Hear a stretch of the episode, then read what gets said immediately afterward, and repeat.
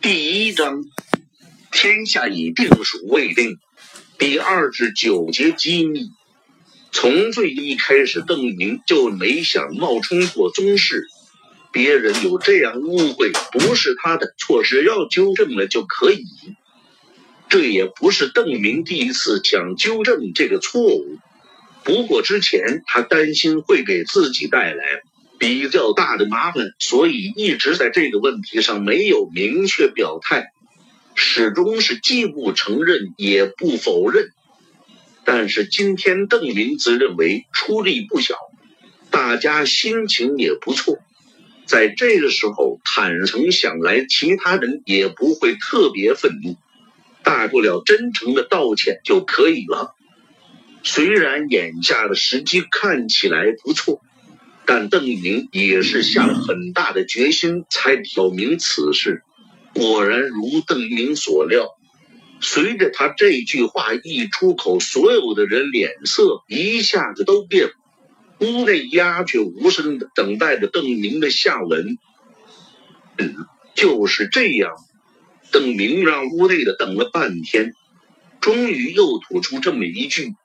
现在大家给他的感觉很不好，哪怕有人站起来怒斥他欺众也好，现在这种一片沉默令人难以忍受。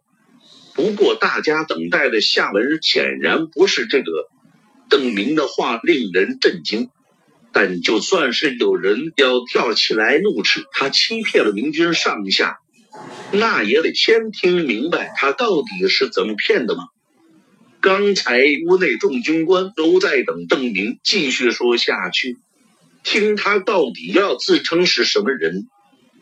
就是这样，周开荒有些不敢置信地轻声问了一句：“是？”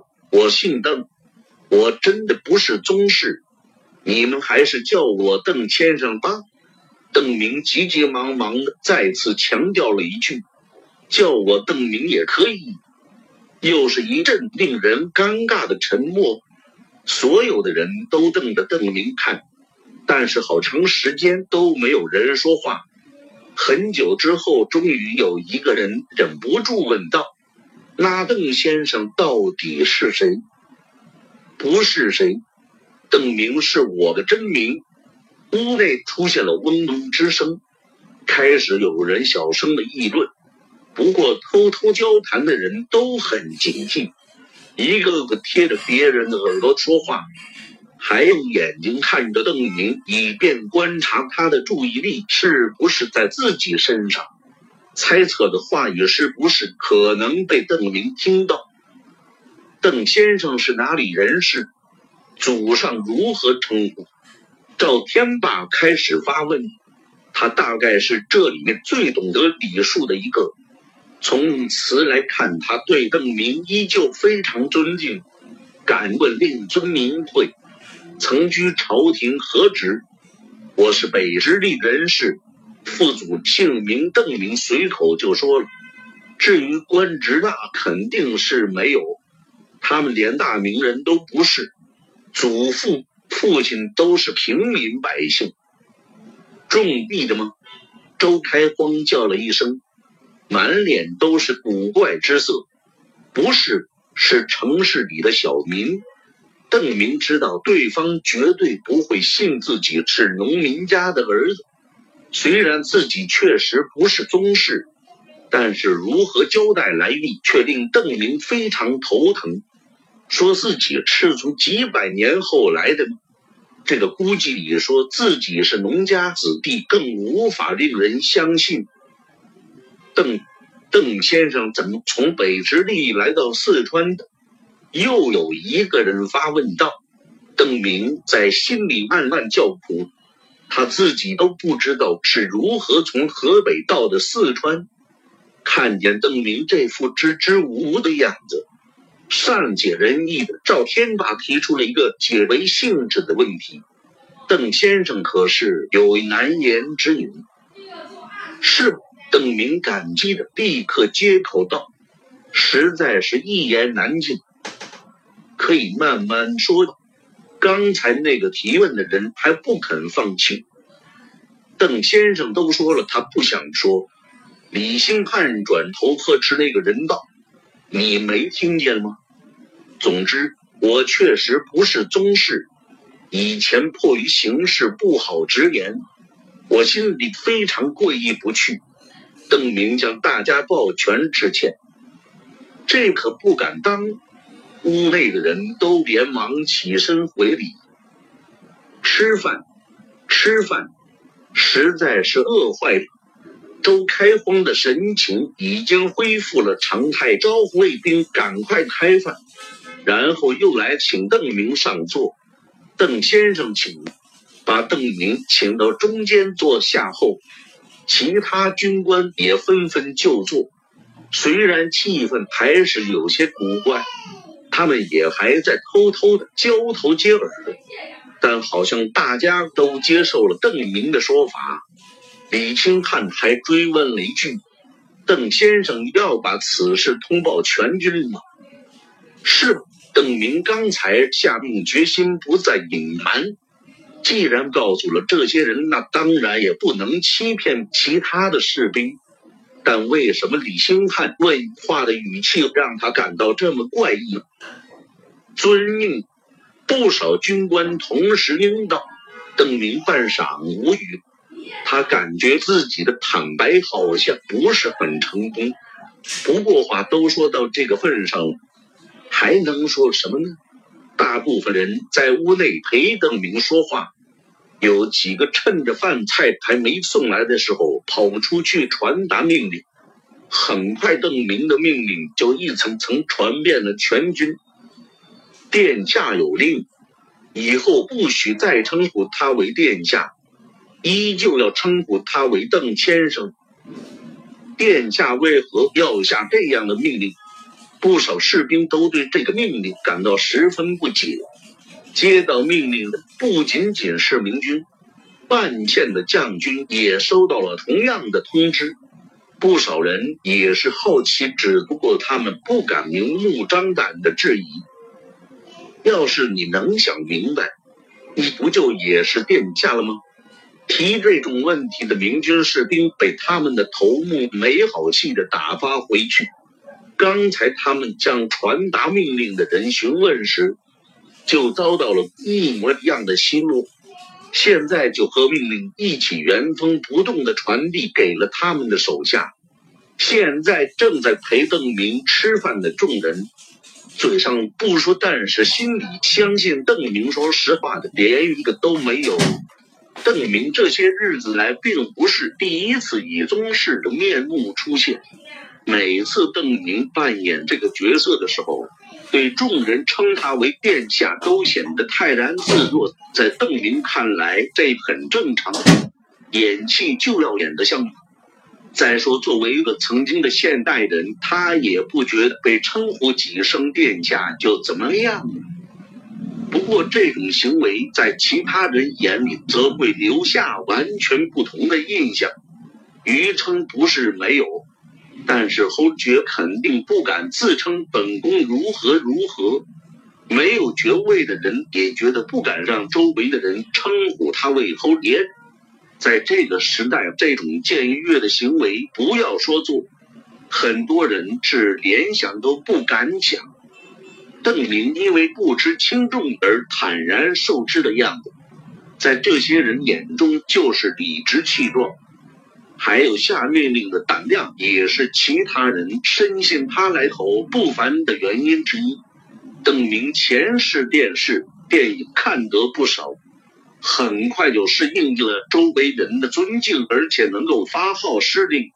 而这些军官见过的其他没有身份。没有官职的普通人，在这种场面下根本就会紧张的说不出话来。见到关膝盖早就发软了。比如周开荒吧，要是有人称他为殿下，那他一定会如坐针毡，一定要死命推辞。就算处在不得不扮演的情况下，他也无法泰然自若。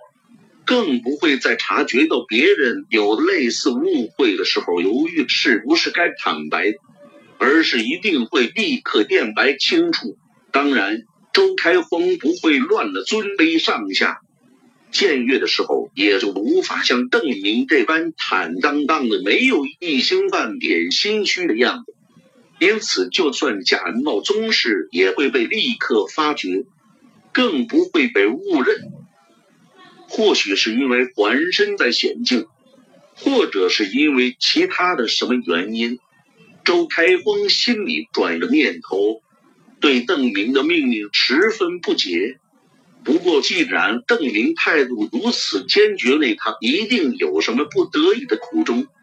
反正很快就要到凤节了，到时候殿下肯定会和文都师详细说明。到时候就等文都师公布吧。其他人多也和周开荒的看法差不多。李清汉就觉得，如果有人被这样误解的话，也一定会以头抢地。说什么也要证明自己的清白，什么样的人敢心安理得接受宗室的待遇？不是丧心病狂的骗子，就是真正的宗室。可邓明怎么看不像是前者？不过这场风波倒是让李兴撼动了别的心思。以前他就一直不相信邓明是朱三太子。周开荒第一次捅出这个新闻时，邓明的表现也加深了李兴汉的这个怀疑。不过也仅仅是怀疑而已。要是换做这个时代一个并非骗子的正常人，听到自己被扣上列皇之后的名义，表现肯定要比邓明激烈的多。刚才那句“邓先生是怎么到四川来的”问题，让李兴汉心中一动。邓明肯定是宗室，这没有问题。因此被人说成列皇之后的反应不太大，也就容易理解了。被错认为堂兄们虽然有误会，但并非天差地别。是不是蜀王？李兴汉心里突然冒出这样一个念头。老鼠王被张献忠宰了，王府也被洗劫了。听说有个幼子没有殉难，但是失去踪迹。本来之前也有这样的猜测，但现在李兴汉越想越是有理。这个西贼一直在殿下边上，殿下若是蜀王，肯定不好明言。而且这样，殿下在四川还用奇怪吗？至于从邓明口中听不出川音这种有损于李兴汉猜想的缺陷，很快也给他找到了解释。王府里和我们当然不同，皇上以前一直在北京王府里学点北直隶话，有什么奇怪的？要是和平常人家一模一样，那还叫王府呢？反正很快就要到奉节了。等见到了文都师殿下，自然可以统统说出来。哎呀，鼠王尚在，这可真是大喜事。往日这种场合都是周开荒和李兴汉话说的最多，今天两人各有心事，所以显得比以往低调的多。倒是往常一贯话语不多的赵天霸，今天显得相当兴奋。喝了两杯酒后，就又恭贺邓明道：“那谭毅也是李景荣一样的蠢货吧？邓先生略施小计，就把他杀得片甲不留。李景荣是被成祖夺爵，在明朝三百年的舆论中，一直是个既无能又胆怯的卑鄙小人形象。评书小说中，只要提及靖难之役。”就免不了对李景荣一阵奚落。既然没有朝廷的爵位，又如此不得人心，大家嘲笑起来也都是肆无忌惮。赵天霸的话引起一片赞同声，其他军官也纷纷笑称谭红可能还不如李景荣这个蠢货。谭毅应该是不如李景荣的。在邓明看过的书里，李景荣也一样被评价为晋南第一无能之辈。他在现代的形象和明朝时没啥变化。不过邓明在自己看了晋南过程后，对这人的印象倒是有些改观。年轻人心里藏不住话。既然讨论到这个问题，邓明就忍不住说起自己的见解。大臣方孝孺、黄子成为见闻天子殉难，虽然是他们推荐的李景荣，但大家觉得他们是忠臣，也就不说他们有什么不对，错误都归在李景荣头上。正如邓明所说，方振如和黄子成为见闻帝殉职。所以他们受到的待遇肯定和小丑李景荣不一样。邓明直呼其名，自己没觉得什么，但在本来就深信他是天家的众军官眼中，这自然是君王评价臣子的那种居高临下的态度。又在讲这些宫中秘闻，还说自己不是三太子，周开荒诽谤里他所想。邓明知道的这些东西，都绝不会是普通臣子有机会见到的。李景荣是江南人，领兵出征时不过二十出头，从来没有到过北直隶一带。手下虽然号称有六十万兵马，但是统兵将领来自天南海北之前，和李景荣还素不相识。